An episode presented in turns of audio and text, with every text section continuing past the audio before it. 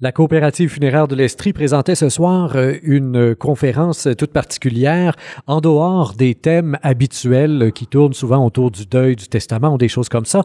On parlait en fait ce soir coopérative d'habitation pour les personnes âgées. Donc c'est une nouveauté dans le paysage euh, immobilier au Québec depuis une douzaine d'années et euh, on posait la question en titre de conférence résidence pour personnes âgées sous forme de coop, bonne idée. Et bah, la réponse évidemment était bien connue puisque que le conférencier Guillaume Brien, directeur euh, général de la Fédération des coopératives d'habitation du Québec, est carrément vendu à l'idée en question.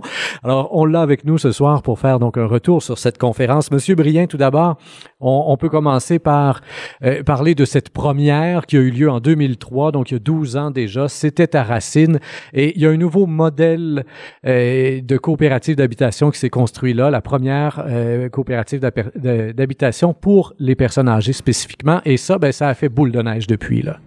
Exact. Dans le fond, c'est une sacrée belle alternative. Comment se donner un milieu, un chez-soi euh, coopératif où, euh, dans le fond, euh, les gens justement de la Brunante vous diraient à Racine, en termes d'âge, on est des aînés, on est peut-être rendu à la veillée de notre vie, mais on s'est dit la soirée va être longue et on va avoir beaucoup de plaisir. Alors dans cet esprit-là, on se dit on se donne des logements de qualité, à coût abordable, mais surtout on se donne un environnement social, humain euh, très, très valorisant, très épanouissant. Euh, qu'on ait 75, 80, 95, on y, on y goûte pleinement. Alors, on a chez les personnes âgées plusieurs profils, évidemment. Euh, il y a ceux qui préfèrent être dans le petit 3,5, le petit 4,5, puis ne pas être dérangés trop souvent. Ils veulent la paix, la sainte paix. Ils ont assez donné tout au long de leur vie. Euh, et tu les autres qui, justement, cherchent peut-être à se refaire un réseau social à cause peut-être de l'éclatement des familles, parce que les enfants sont loin pour le travail ou des choses comme ça. Et on peut dépérir assez facilement dans son petit 3,5. Là. Et les coopératives d'habitation répondent à parce que justement, il y a énormément d'implications qui sont demandées, même à des personnes de 80 ans. De quel ordre, quel, type d'implication on leur demande exactement? Bien, les implications vont être très variées et, surtout en fonction de l'intérêt, mais des capacités. On va pas demander à quelqu'un euh, qui a des problèmes de dos d'aller faire du déneigement. L'esprit est pas là. L'esprit est vraiment de se dire comment on peut rester actif, comment on peut avoir une vie sociale euh, vraiment intéressante. Euh, l'Organisation mondiale de la santé, quand même, qui est un groupe reconnu, une organisation qui dit, euh, et même nos services de santé ici le reconnaissent, toute la vie sociale est un facteur déterminant de la santé euh, en vieillissant aussi. Donc, mon milieu de vie, mon logement, mais aussi mon réseau, les gens avec qui je vis, a un réel impact sur ma santé. Donc, en ayant ça en tête, les gens qui se disent, ben, dans le fond, on peut, euh, dans les coops, chacun a son intimité aussi, chacun a son logement.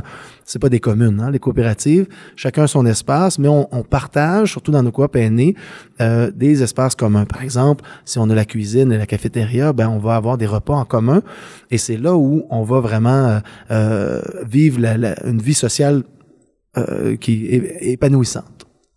La question a été soulevée ce soir et je pense que c'est une question qui vient tout de suite à partir du moment où on commence à parler de coopérative d'habitation et donc normalement d'implication de tout un chacun quand il y a des rébarbatifs, hein, quand il y a des gens qui finalement ne veulent pas s'impliquer.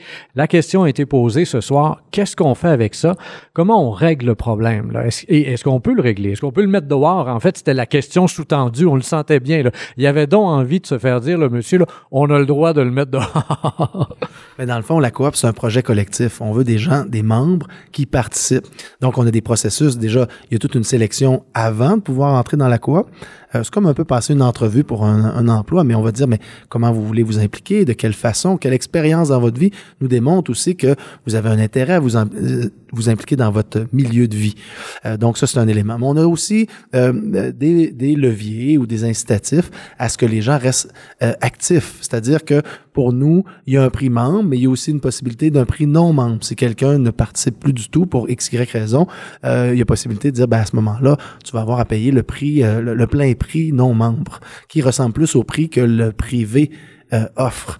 Mais dans le fond, ça, c'est, c'est, ultimement euh, qu'on va arriver à ça, parce que ce qu'on veut, c'est des membres qui restent actifs et vite et découvrent que euh, si je reste actif, ben, j'évite de m'isoler, j'évite de me retrouver à, à, à, à ce que ma santé diminue beaucoup plus rapidement, parce que je réalise que plus je reste actif, mieux ma santé se porte.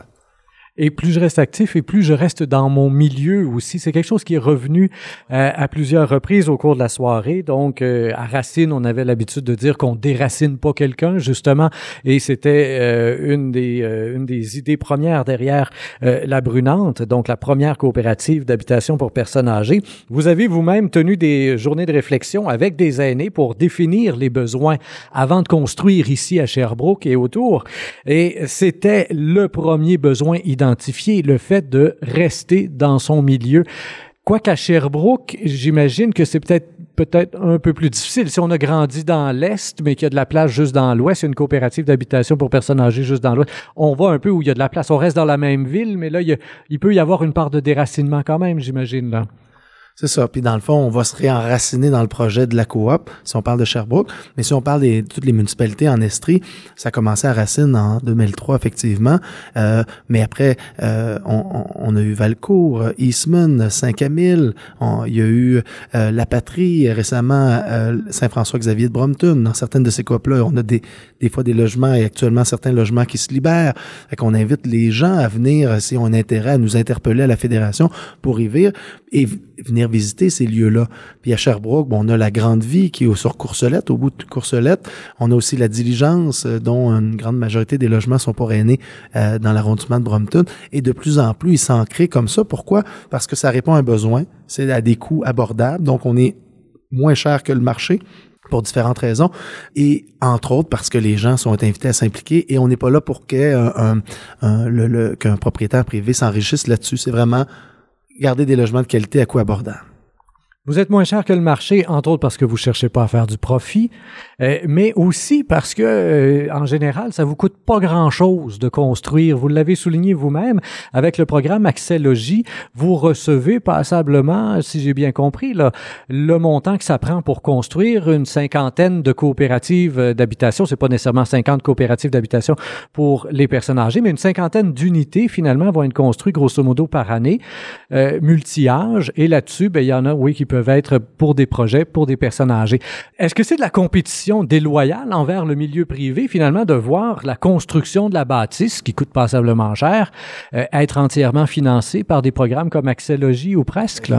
Ben, je, vais, je, vais rectifier. Dans le fond, le programme Axelogie permet d'aller chercher autour de 45 ou 50% des coûts. Euh, le milieu, comme vous dites, 50 unités qu'on développe, qu'on essaie de développer en coop à chaque année à Sherbrooke. Ce n'est pas que pour des aînés, il y a différents projets qui répondent à des besoins, mais le milieu où la ville va mettre l'équivalent de 15 à 20 euh, des, euh, des coûts et la balance, donc tout dépendant l'aide qu'on a eue, on se retrouve autour de 30, 35 ou pas mal 35% en hypothèque. Donc le revenu des loyers vont permettre de rembourser l'hypothèque qui paie quand même le tiers des dépenses du projet. Alors, est-ce qu'il y a une concurrence déloyale dans tout ça? Le fait qu'il y a quand même euh, un bon pourcentage de tout ça qui se trouve à être payé par des subventions, ce à quoi a peut-être droit le milieu privé aussi, là, je ne sais pas. Là. Mais dans le fond, je suis pas spécialiste du milieu privé, mais ce que je peux vous dire, c'est que on va favoriser les ménages à faible ou modeste revenu.